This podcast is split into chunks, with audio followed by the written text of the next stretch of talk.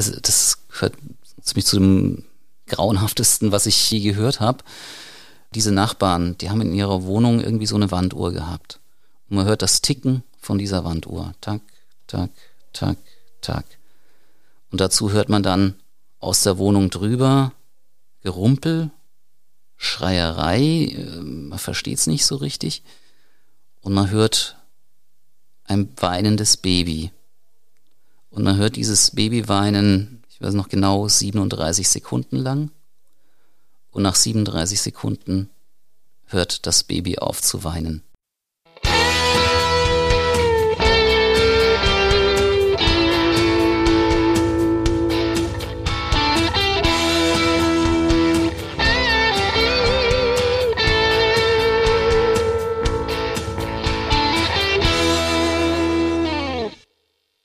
Liebe Zuhörerinnen und Zuhörer, herzlich willkommen zu unserem Podcast Alles Böse. Mein Name ist Uwe Renners, ich bin stellvertretender Chefredakteur bei der Rheinpfalz. Mir gegenüber sitzt der Kollege Christoph Hemmelmann. Christoph ist unser Gerichtsreporter und unser Mann für Alles Böse. Hallo Christoph. Hallo. Christoph, wir werden uns heute mit einem Fall beschäftigen, der so gut fünf Jahre her ist. Es ist eine Mainacht im Jahr 2016 in Frankenthal und da geht richtig die Post ab. Was ist da passiert? Das ist eine schwere Frage. Jedenfalls ist es eine so schwierige Frage, dass obwohl die Sache so vom äußeren Ablauf her eigentlich von Anfang an relativ klar war, die Justiz dann doch gut 80 Verhandlungstage und drei Jahre gebraucht hat, ehe sie diesen Mann verurteilt hat. Jetzt sagtest du gerade, dabei war von Anfang an relativ klar, was da passiert ist. Ein Familienvater, Anfang 30, rastet völlig aus. Der hatte den Nachmittag mit Freunden verbracht. Die hatten zusammen was getrunken, hatten Koks genommen, also Kokain. Da war zeitweise auch die Lebensgefährtin dabei mhm. bei diesem Treffen. Die ist dann irgendwann mit den Kindern ins Bett gegangen. Ja, und wie ging es dann da weiter an dem Abend? Ich meine, das wurde dann spät, das ging in die Nacht rein. Da war dann noch ein Kumpel von ihm da. Die sind im Wohnzimmer gesessen, haben wohl Playstation gespielt. Und irgendwann hat der Angeklagte, der Vater, dann einen Eifersuchtsanfall gekriegt oder ist jedenfalls irgendwie ausgerastet.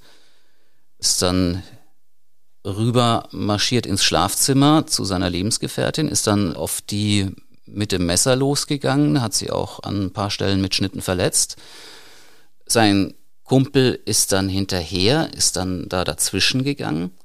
Daraufhin ist die Lebensgefährtin aus der Wohnung geflohen. Dann haben die beiden Männer miteinander gerangelt, sind dann irgendwie da auch aufs Bett geknallt und ja, dann hat sich der Vater wieder aufgerappelt, ist zu dem Gitterbettchen, was da in der Ecke stand, hat den Säugling rausgenommen. Die Senna ist mit ihr auf dem Balkon und hat sie dann ja darunter fallen lassen.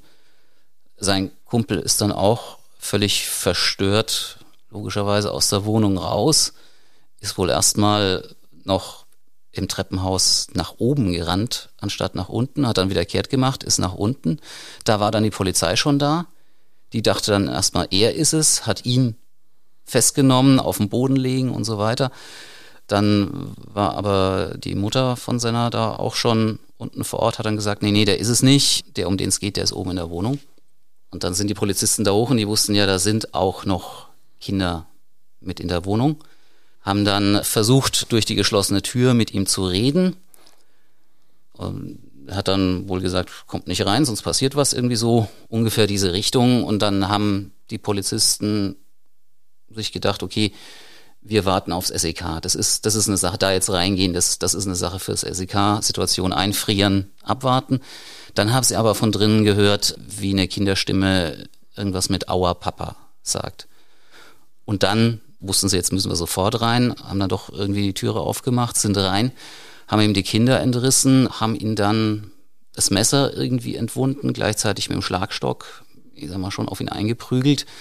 Da hat er hinterher eine fiese fiese Platzwunde am Kopf und haben ihn überwältigt. Und währenddessen waren andere Polizisten auf die Rückseite des Hauses, wo der Balkon rumging und rausging und haben da unten auf dem Boden dann eben das, das tote Baby gefunden. Du sagtest gerade, dass er einen Eifersuchtsanfall bekommen hat. Ich meine, seine Frau lag ja im Bett. Wie ist es eingeschätzt worden vom Gericht? Die, die ganze Beziehung zwischen ihm und der Mutter von Senna, die deutlich jünger war als er, so, so ungefähr zehn Jahre jünger, die war, glaube ich, von Anfang an sehr schwierig. Und bei der Frage, wie man das Ganze jetzt juristisch bewertet, das war dann auch der Grund, warum dieses Verfahren so lange gedauert hat. Was ist das für ein Mann? Ich erinnere mich noch am ersten Verhandlungstag. Das war eine ganz gespenstische Stimmung in diesem Gerichtssaal. Da war, bevor die Richter am ersten Verhandlungstag reinkamen, wirklich Totenstille. Da saß auch die Mutter des toten Kindes mit ihrem Anwalt, hatte ihr Gesicht so ein bisschen hinter den Haaren versteckt, hat auf die Tischplatte geguckt, hat so still vor sich hingeweint. Ja, und irgendwann ist dann eben der Angeklagte reingeführt worden. Da hat er so eine schwarze Trainingsjacke an und er hat sich den Ordner vors Gesicht gehalten, weil ja auch Fotografen und so da waren und ist dann da an seinen Platz geführt worden und ich glaube am Anfang wirklich überwiegend auf die Tischplatte geguckt. Im Prozess ist er weitgehend passiv geblieben, hat seinen Verteidiger die Sache machen lassen. Der hat für ihn vorgebracht, der Wortlaut war, ich habe mein süßes kleines Baby mit eigenen Händen getötet. Also er hat gesagt, ich, ich bin schuld an ihrem Tod, aber im juristischen Sinn lässt diese Aussage ja eine Menge offen. Das kann heißen, ich bin schuld, aber es war ein Versehen. Sie ist mir aus den Händen gefallen. Es kann im juristischen Sinn heißen, es war Absicht, aber es war ein Totschlag. Oder es kann äh, im juristischen Sinn heißen, es war Absicht und es war Mord. Und sein Verteidiger ist wir, tatsächlich lange so der Spur nachgegangen, naja, vielleicht war es ja ein Versehen.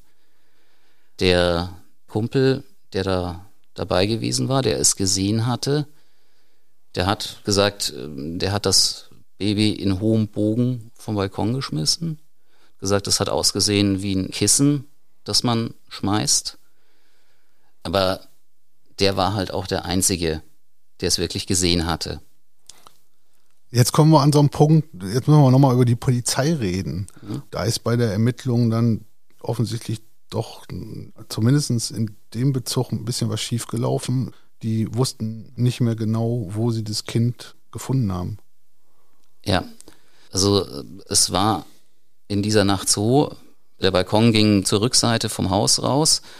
Zwei Polizistinnen sind dann da außen rum, irgendwie mit Taschenlampe und haben dann da das Baby gesehen und haben es natürlich zunächst mal einfach aufgehoben und geguckt, ist es verletzt, lebt es noch, haben dann auch versucht, erste Hilfe noch zu leisten. Von den beiden Polizistinnen, also eine hat in dem Prozess als Zeugin ausgesagt, die andere hatte darum gebeten, nicht als Zeugin aussagen zu müssen, weil sie es nicht verkraftet. Und also die, die ausgesagt hat, das hat man auch gemerkt, war eine relativ junge Beamtin, die hatte an, an diesem Einsatz immer noch schwer zu tragen. Die hat sich in ihrer Aussage dann so in eine sehr, ich sag mal, gestelzte Behördensprache ist sie reingegangen. Sie hat gesagt, ich habe Wiederbelebungsmaßnahmen durchgeführt. Das ist ja immer so, wo du merkst, wenn jemand so spricht, äh, dass er versucht, so ein bisschen eine innere Distanz zu, zu diesem Geschehen aufzubauen. Aber jedenfalls, die, die haben das Baby äh, aufgehoben. Und dann war ja auch ein Notarzt da, das ist ein Notarzt gegeben worden. Und dann hat in diesem Trubel dort niemand die genaue Stelle markiert, wo das Baby auf dem Boden gelegen hatte. Und meine, im Nachhinein als dann irgendwann, sag mal so, diese Theorie auch vom Verteidiger her aufkam, naja, vielleicht hat er das gar nicht geworfen, vielleicht ist es einfach nur gefallen, wäre natürlich die Frage, wie weit weg lag das vom Balkon? Lag das direkt drunter oder eben ein Stück weg? Wäre natürlich schon äh, irgendwie interessant gewesen. Es gab zwischendurch auch die, ich sag mal, ein bisschen gruselige Idee, dass man eine Puppe mit dem gleichen Gewicht nochmal in verschiedenen Varianten vom Balkon fallen lässt und mal guckt, wo kommt die dann am Boden auf. Aber hatte dann alles auch irgendwie keinen Sinn, weil man ja gar nicht wusste, was die Stelle war. In viel Stockwerk war das?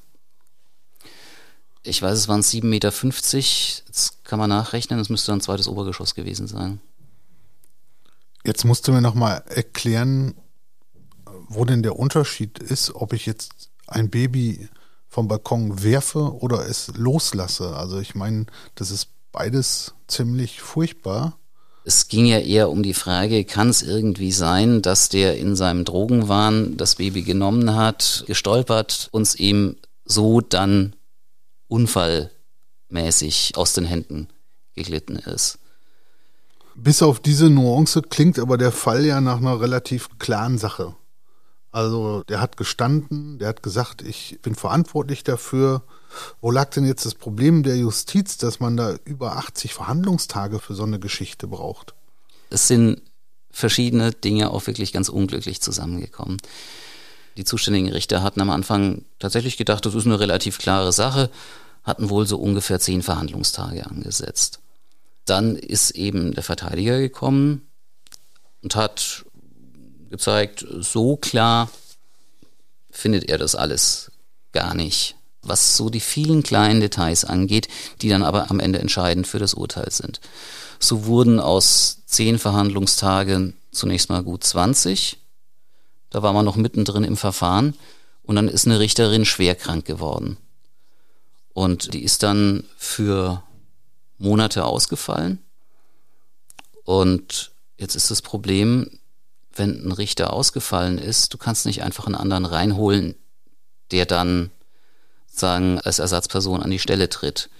Weil Richter, die am Ende ein Urteil fällen, die müssen das Verfahren von Anfang an miterlebt haben. Es gibt im deutschen Strafrecht keine echten Protokolle von so einer Verhandlung. Es wird zwar im Gericht ein Protokoll geführt, das nimmt aber nur die äußeren Daten auf. Da wird gesagt, der und der Zeuge ist vernommen worden. Was der Zeuge gesagt hat, steht in diesem offiziellen Protokoll gar nicht drin. Deswegen, wenn ein Richter wirklich so lange ausfällt, also dann gibt es eben bestimmte Fristen, wie lange ein Prozess pausieren kann. Und wenn die überschritten sind, dann ist das Ding geplatzt und muss nochmal komplett von vorne anfangen. Und so war es genau in diesem Fall auch. Warum wird es nicht aufgezeichnet im Gericht? jetzt einfach nur schriftlich sozusagen ein Protokoll, meinetwegen ein Wortlautprotokoll und so, wäre ja schon das Problem, dass diese ganzen Sachen, Körpersprache, Stammeln, Schweißausbrüche, dass sich das alles da ja kaum abbilden lässt. Gut, aber im amerikanischen, da sieht man ja oft genug, dass da auch die Videokameras mitlaufen vor Gericht. Die Frage ist, filme ich in einem Gerichtssaal und es wird nach draußen übertragen? Das ist in Deutschland undenkbar. Wir haben ja nur diese einzige Variante mittlerweile, dass wenn das Bundesverfassungsgericht seine Urteile verkündet, dass das übertragen werden darf. Das sind Überlegungen zu den Persönlichkeitsrechten, die da eine Rolle spielen. Einerseits die Angeklagten, aber natürlich auch die Zeugen. Ich glaube, das ist für die meisten Leute in Deutschland eigentlich auch nachvollziehbar, dass man sagt, sowas muss nicht live im Fernsehen übertragen werden oder auch nicht hinterher zu sehen sein. Da gilt ja dann auch, dass Namen rausgenommen werden, Dinge anonymisiert werden in der Berichterstattung. Aber man könnte ja darüber nachdenken, ob man es aufzeichnet fürs Gericht. Diese Überlegung gibt's. Gibt's auch in der internen der Justiz durchaus Leute, die sagen, das wäre hilfreich. Es gibt aber auch wieder die Angst, dass man sich dann zu sehr drauf verlässt. So eine Kamera, die hat ja immer ein eingeschränktes Blickfeld. Also du sagst jetzt, ich vernehme einen Zeugen, der sitzt da, die Kamera ist auf den Zeugen gerichtet, filmt den. Jetzt ist es aber für mich als Richter ja vielleicht mal interessant zu gucken, wie reagiert denn der Angeklagte auf das, was der Zeuge sagt. Und deswegen wird ein Richter da auch mal immer wieder rüber zum Angeklagten gucken. Das kannst du mit einer Kamera ja äh, nicht einfangen. Im Grunde genommen müsstest du äh, x Kameraperspektiven parallel laufen lassen, um das dann alles hinterher, also das, das stelle ich mir schwierig vor. Ich glaube, so als Gedächtnisstütze könnte es durchaus hilfreich sein, aber äh, sagen, das, das wirklich zu so einem richtigen amtlichen Instrument zu machen, wäre, glaube ich, schwierig. Okay, kommen wir zurück. Gehen wir mal weg von den Kameras im Gericht. Der ist dann irgendwann sogar freigelassen worden. Ja. Also das war am Ende sogar das Bundesverfassungsgericht, was dafür gesorgt hat. Das hat damals auch durchaus für Empörung gesorgt, sag ich mal. dass der freigelassen werden muss. Man muss ja jetzt vielleicht wieder zum Hintergrund sagen, für uns auch so in der Krimilogik ist es ja irgendwie so, gut, da wird ein Täter überführt. Das heißt, die Polizei ist an dem Punkt zu sagen, wir haben ermittelt und jetzt wissen wir, der war's. Und dann wandert er ins Gefängnis. Also das verstößt ja eigentlich gegen die Logik des Rechtsstaats, der sagt, ins Gefängnis gehört jemand erst, wenn er verurteilt ist. deswegen ist der Normalfall eigentlich, dass Leute, auch wenn ihnen vorgeworfen wird, dass sie eine Straftat begangen haben, auf freiem Fuß bleiben. Die Untersuchungshaft, also die Haft, bevor jemand verurteilt ist, ist eigentlich die Ausnahme. Für die gibt's Gründe. Die Klassiker sind zum Beispiel Wiederholungsgefahr. Klassiker wäre das jetzt zum Beispiel bei Drogenabhängigen, die geklaut haben, um ihre Drogen zu finanzieren. Klar, solange der auf freiem Fuß ist und sein Drogenproblem nicht in den Griff hat, tut er das ja immer wieder. Das zweite Stichwort wäre Verdunkelungsgefahr. Man sagt, okay, äh, wir haben hier jemanden, dem werfen wir eine Straftat vor, der weiß es jetzt, jetzt kann er ja versuchen, Beweise verschwinden zu lassen. Aktenordner schreddern, die wir noch nicht gefunden haben, was weiß ich. Um das zu verhindern, Untersuchungshaft. Und das dritte, Fluchtgefahr. Und jetzt ist gerade bei, wenn es um so die ganz schweren Sachen geht, wie Mord, man sagt, okay, dem droht lebenslänglich oder zumindest viele, viele Jahre im Gefängnis. Da ist es natürlich logisch, dass man sagt, oh, oh, da ist quasi automatisch Fluchtgefahr da. Aber da gilt dann auch, die Justiz ist verpflichtet zu gucken, dass die möglichst schnell ein Urteil kriegen. Praktisch sind es immer so Halbjahresfristen. Also nehmen wir an, jemand wird festgenommen, wandert in Untersuchungshaft. Nach einem halben Jahr wird geguckt, okay, wie weit sind denn die Ermittlungen? Wenn jetzt die Polizei und die Staatsanwaltschaft sagen, äh, ist alles kompliziert und wir haben die Sachen noch nicht beieinander und dann wird vielleicht nochmal um ein halbes Jahr verlängert, aber dann muss der jetzt eigentlich auch mal vor Gericht gestellt werden. Und so ein Gerichtsprozess muss dann auch relativ zügig abgewickelt werden. Faustregel, ein Verhandlungstermin pro Woche, damit man da relativ schnell zu Potte kommt. Und das hat das Landgericht in Frankenthal in seinem Fall dann nicht geschafft. Und das hat sich eine Weile hingezogen. Und irgendwann hat dann das Bundesverfassungsgericht gesagt, Freunde, der hat einen Anspruch drauf, dass ihr möglichst schnell über ihn urteilt. Und wenn ihr das nicht hinkriegt, dann müsst ihr ihn eben einstweilen wieder freilassen. Wie lange war er dann auf freien Fuß? Es waren paar Monate, Wochen, Monate. Ich ich müsste das jetzt nochmal nachschlagen und nachrechnen. Ich persönlich habe mich ja immer gefragt, ob er sich damit überhaupt einen Gefallen getan hat, dass er das hat durchboxen lassen. Äh, ich meine, der war in Untersuchungshaft. Er wusste auch, er wird zu irgendwas verurteilt und es wird relativ viel sein. Also würde er irgendwann in absehbarer Zeit auch wieder zurück ins Gefängnis müssen. Also was soll das, was, was hast du davon, wenn du zwischenzeitlich raus bist und die halbe Welt weiß, dass gegen dich ein Prozess läuft, weil du dein Baby ermordet haben sollst. Du kannst ja nicht auf die Straße gehen und irgendwie, ich weiß nicht, mit ein paar Kumpels fröhlich ein paar Bier trinken. Ein Fest für jede Boulevardzeitung, denke ich mal. Solche Geschichten, da wird dann gefragt, was macht der Rechtsstaat da? Ja, lässt die Leute laufen.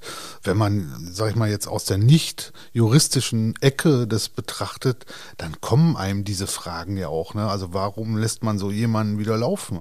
Dass sie das in Frankenthal dann nicht hingekriegt haben. Da hat jetzt auch nicht direkt irgendwo jemand was verbockt oder fürchterlich versagt, sondern da war ganz viel Pech dabei, weil auf das Gericht in der Phase wahnsinnig viel eingeprasselt ist. Und man sozusagen nach rechtlicher Logik das auch nicht mehr ändern konnte. Es gab gleichzeitig in Frankenthal in dieser Phase noch zwei weitere große Mordprozesse. Das eine, das waren Pflegepersonal aus einem Altenheim in Lamprecht, die Bewohner umgebracht hatten. Und das andere war eine Bande, die nicht nur, aber vor allem äh, ausländischstämmige Geschäftsleute entführen wollte, zum Teil auch entführt hat und umgebracht hat. Auch das eine, eine ziemlich krasse Geschichte, die auch ziemlich großes Verfahren war. Und jetzt ist es beim Gericht nicht so, wie es jetzt meinetwegen bei uns in der Redaktion ist. Man macht einmal die Woche eine Konferenz und sagt dann, okay, das und das und das liegt an. Wer hat denn gerade Luft? Wer kümmert sich drum? Die Schuldigen werden sofort verurteilt in der Konferenz. Ja. und die, die Justiz macht das nicht so und kann das auch nicht so machen, weil das würde ja ein bisschen darauf rauslaufen, dass Richter sich ihre Verfahren so ein bisschen gegenseitig zuschanzen und aussuchen können. Deswegen gilt bei uns das Prinzip des gesetzlichen Richters. Das heißt, ein Gericht muss vorab festlegen, wer sich um sie kümmert. Äh, und jetzt war hier halt dieser Fall, dass mehrere richtig aufwendige, große, spektakuläre Verfahren bei einer Kammer gelandet sind, die für diese Sachen zuständig war und die nicht darauf ausgelegt war, dass so viel auf einmal auf sie einprasselt. Und das, was schon passiert ist, das, was bei ihnen liegt, das werden die nicht mehr los. Und das müssen die dann irgendwie abarbeiten. Und dann dauert's eben. Und in dem Fall hat's dann eben so lange gedauert, dass das Verfassungsgericht gesagt hat, der Angeklagte kann da nichts dafür. Und deswegen müsste er den jetzt eben einstweilen mal wieder freilassen. Der hat ein Geständnis abgelegt, direkt zu Beginn. Er hat gesagt, er hat es fallen lassen. Sein Kumpel hat gesagt, es ist in hohem Bogen geworfen worden. Wie ist denn diese Frage beurteilt worden? Der Verteidiger hat getan, was sein Job ist. Hat er gesagt, hm, mal gucken, wie glaubwürdig ist denn dieser Mann? Jetzt hatte der vorher ja zusammen mit dem Angeklagten selber Kokain genommen. Das ist schon mal nicht so besonders gut für die Wahrnehmungsfähigkeit, sage ich mal. Und dann kam halt auch die Frage, gut, was hat der für eine Vorgeschichte? Inwieweit ist der selber schon mal straffällig geworden? Inwieweit hat der vor Gericht schon gelogen und so weiter? Da kam auch einiges raus. Wobei die Richter, und das ist ihr gutes Recht, am Ende auch gesagt haben, gut, wir haben uns das insgesamt angeguckt wir wissen, man kann jetzt vielleicht nicht alles auf die Goldwaage legen, was der sagt, aber dass das geworfen war, das glauben wir ihm. Das ist insgesamt für uns plausibel. Aber das allein war jetzt auch noch längst nicht der entscheidende Punkt fürs Urteil, zumal der Angeklagte selbst ja dann irgendwann 2018, also nachdem das schon zwei Jahre lang dieser Prozess gelaufen war, er dann tatsächlich ausführlich beschrieben hat, wie das angeblich gewesen ist. Was hat der Angeklagte denn selbst dazu gesagt? Es war klar, der hat schon seit Teenager-Tagen immer wieder Drogen genommen. Er hat dann aber gesagt, er war ziemlich clean, bevor das passiert ist, eine ganze Weile. Und dann ungefähr eine Woche vorher hat er von 900 Euro in Frankfurt Kokain gekauft. Wollte bisschen was für sich und den Rest weiterverkaufen und hat dann gesagt, aus dem Plan ist nichts geworden. Er hat sich das Zeug eine Woche lang reingezogen. Und dann ist er wirklich irgendwie in Wahnvorstellungen äh, hineingekommen.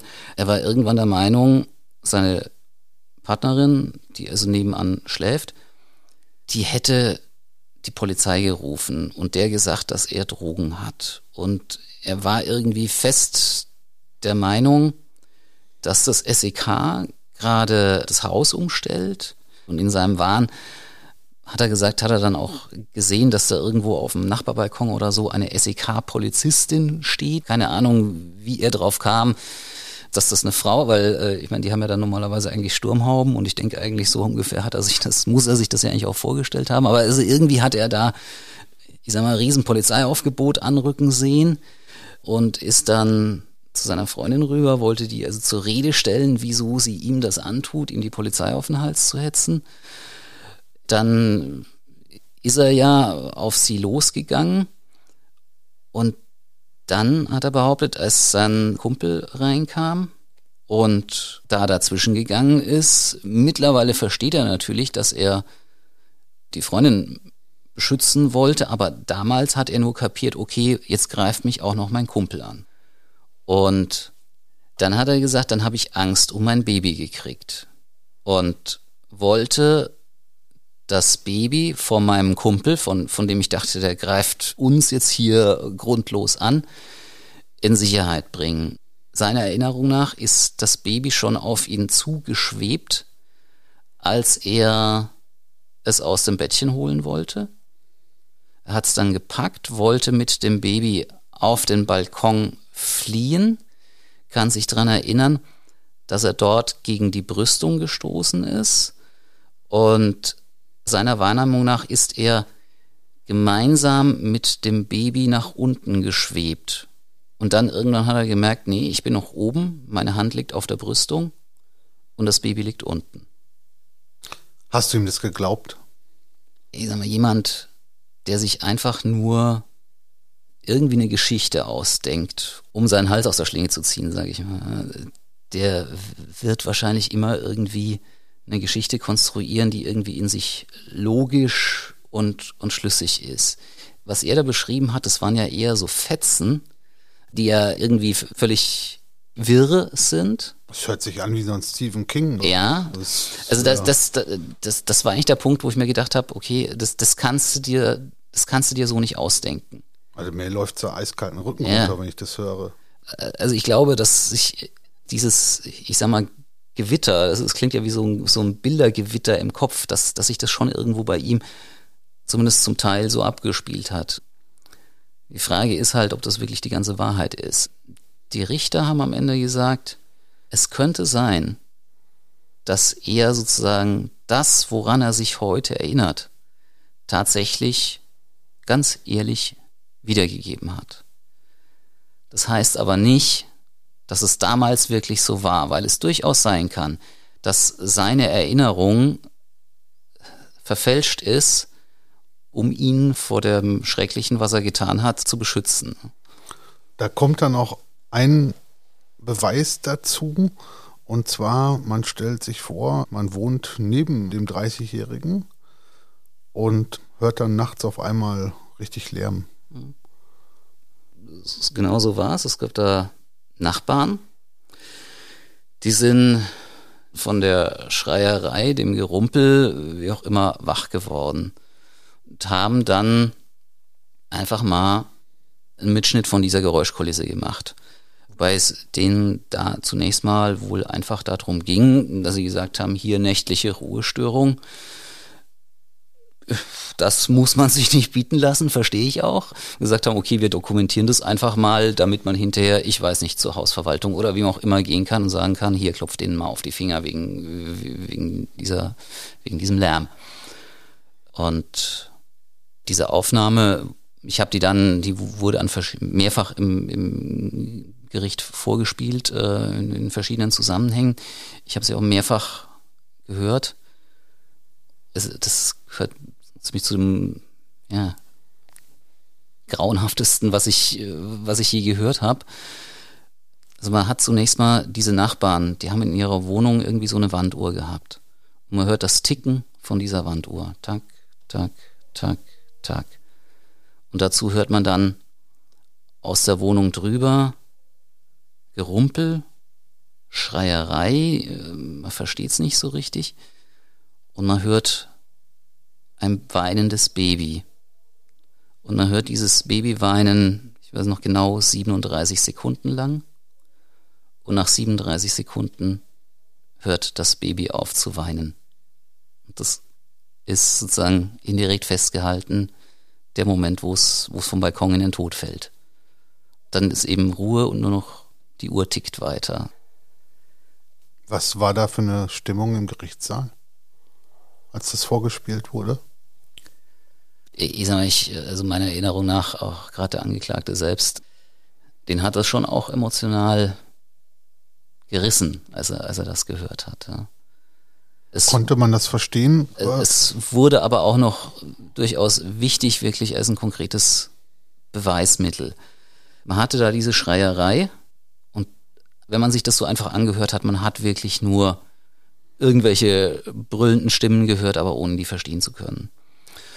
Und das Gericht hat dann mit der Polizei und so nochmal geredet, gibt es nicht irgendeine Möglichkeit, dass man technisch verstehbar macht, was da gebrüllt wird. Und man hat es dann am Ende ans Landeskriminalamt in Berlin gegeben.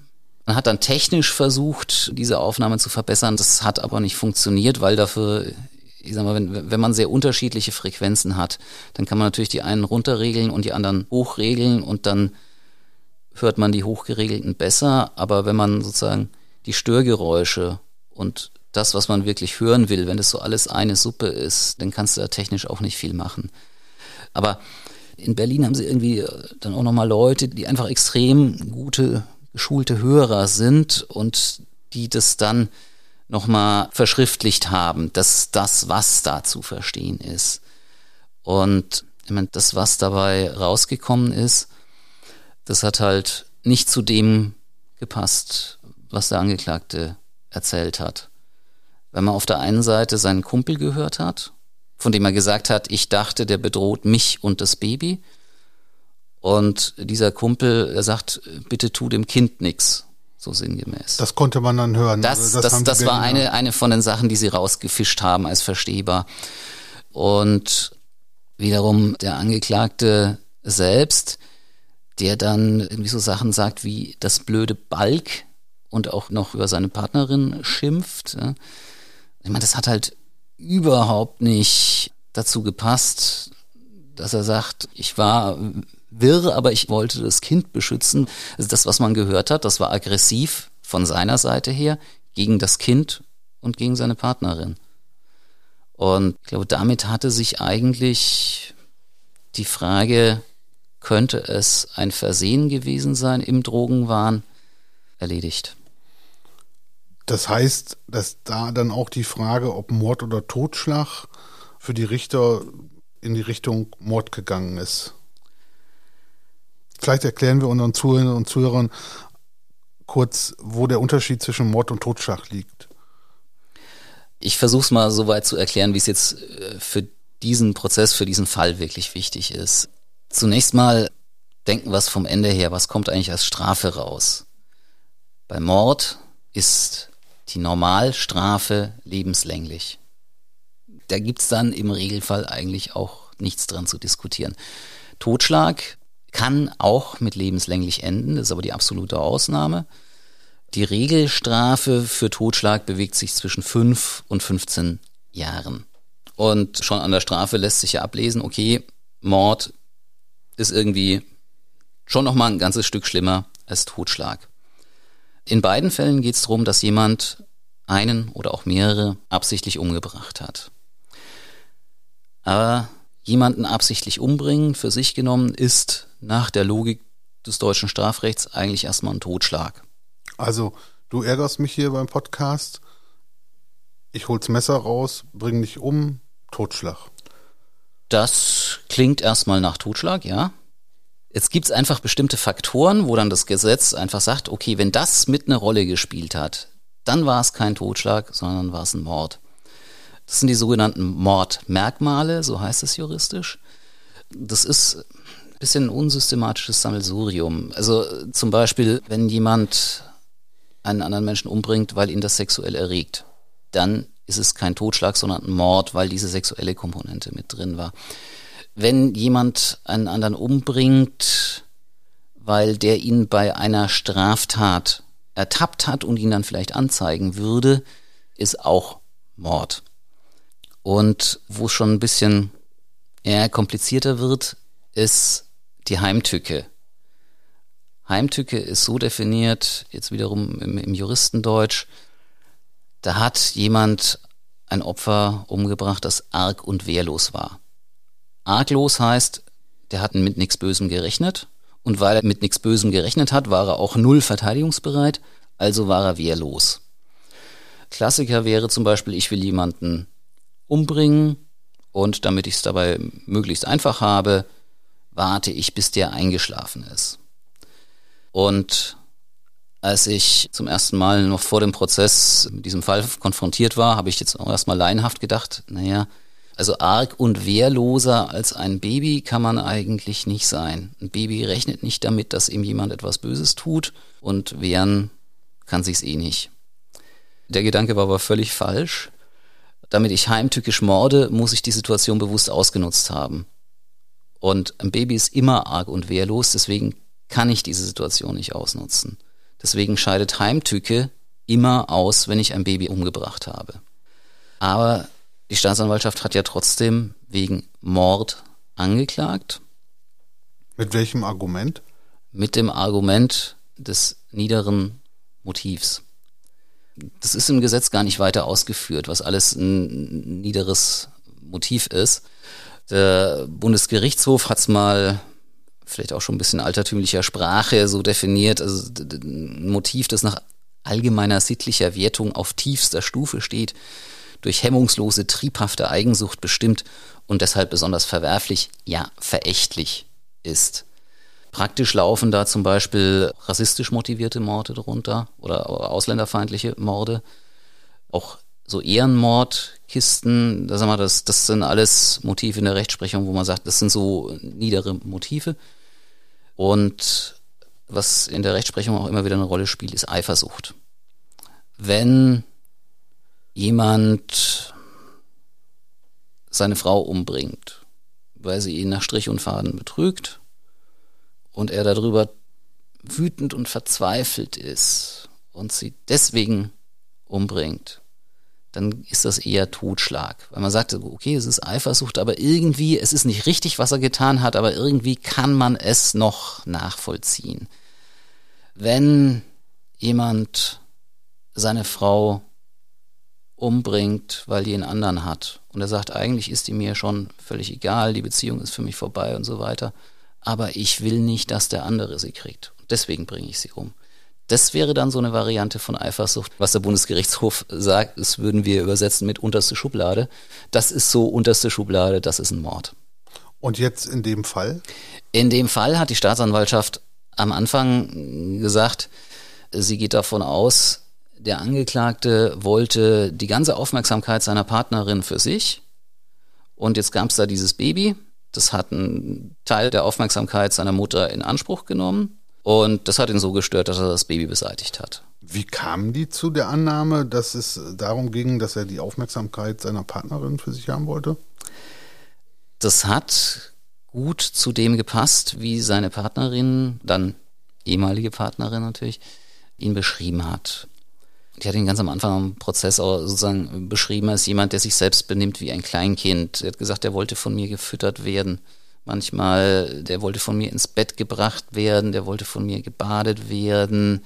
Ja, und gleichzeitig hat sie ihn als, ich sag mal, ja, fast schon sexsüchtig beschrieben, dass er ständig und immer mit ihr Sex haben wollte, auch zum Beispiel als sie hochschwanger war, auch als sie gerade entbunden hatte und so weiter dass es da auch dann Vergewaltigungen gab, dass er sie gleichzeitig total kontrolliert hat, dass er ihr heimlich irgendwelche Überwachungsprogramme aufs Handy aufgespielt hat, dass er sie bedroht hat und so weiter. Also die, die hat ihn wirklich als einen ja total eigensüchtigen und eifersüchtigen Tyrannen beschrieben. Und der Prozess hat dann vor allem auch deshalb so lange gedauert, weil es um die Frage ging, stimmt das denn so, wie sie es beschreibt? Und der Verteidiger von dem Angeklagten hat dann an der Stelle auch immer wieder angesetzt. Und ich sag mal, die haben in der Zeit ihrer Beziehung, die müssen sich ständig WhatsApp geschrieben haben. Und nach der Tat sind ihre Handys beschlagnahmt worden. Und man konnte diese ganzen WhatsApp-Chatverläufe durchgehen. Dann hat man zum Teil selbst gedrehte Filme auf den Handys gehabt und so weiter. Und das konnte man sich ja alles angucken.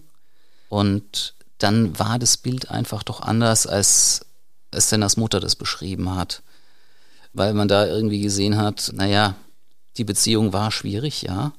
Die haben sich da beide nichts geschenkt. Ja? Also auch sie konnte sich sehr problematisch ihm gegenüber verhalten.